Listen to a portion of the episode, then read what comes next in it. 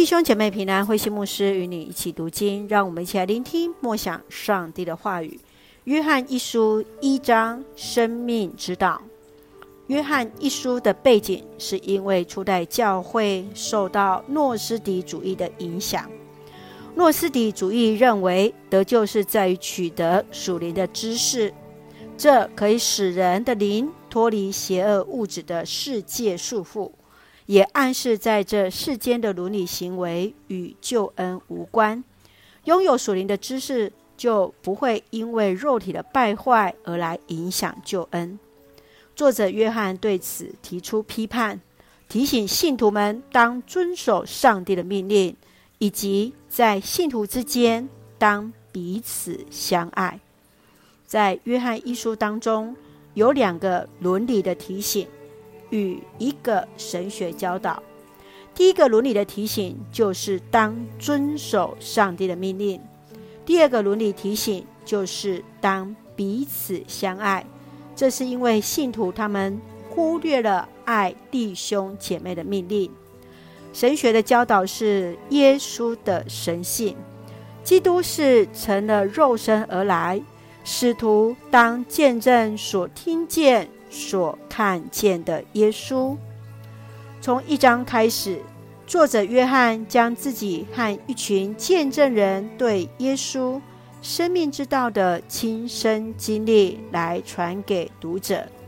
这生命之道是从起初就一直存在，如今在耶稣基督身上显明出来，而今更要与信徒共享自己与耶稣之间。团契的生命，从第一章第五节到第二章十七节是本书的第一个部分。约翰来批判了假教师，因为不认识上帝而来犯罪，教导信徒要爱弟兄姐妹。从第一章第五节到第二章第二节是第一部分的第一段。约翰来驳斥不合乎信仰的说法与行为。他先以上帝就是光，他完全没有黑暗，来作为本段的基础。接续是三组的偏差与正确教导的对照。他以“如果我们说”来呈现假教师的错误看法，再用“如果我们我们就”来陈述正确的教导。让我们一起来看这段经文与默想，请我们一起来看第一章第九节。如果我们向上帝认罪，他是信实公义的，他要赦免我们的罪，洗净我们所犯的各种过错。约翰来提醒信徒们，当对耶稣的神性与人性有正确的认识。基督徒的生命是透过真理的教导。圣灵的启示与引领而被塑造，从知罪、认罪到悔罪的过程当中，走向与基督同行的生命道路。认罪悔罪，就是承认罪，接受自己的限制，勇敢面对自己的问题，以至于能够谦卑领受上帝而来赦罪的恩典。亲爱的弟兄姐妹，你的内心有什么样隐藏的罪呢？你会如何做认罪的祷告？求主来帮助我们，使我们都能够诚实面对上帝，面对自己。上帝是信实公义的，他必然赦免我们的罪，洗净我们所犯的各样错误。让我们一起用第一章第一节作为我们的金句。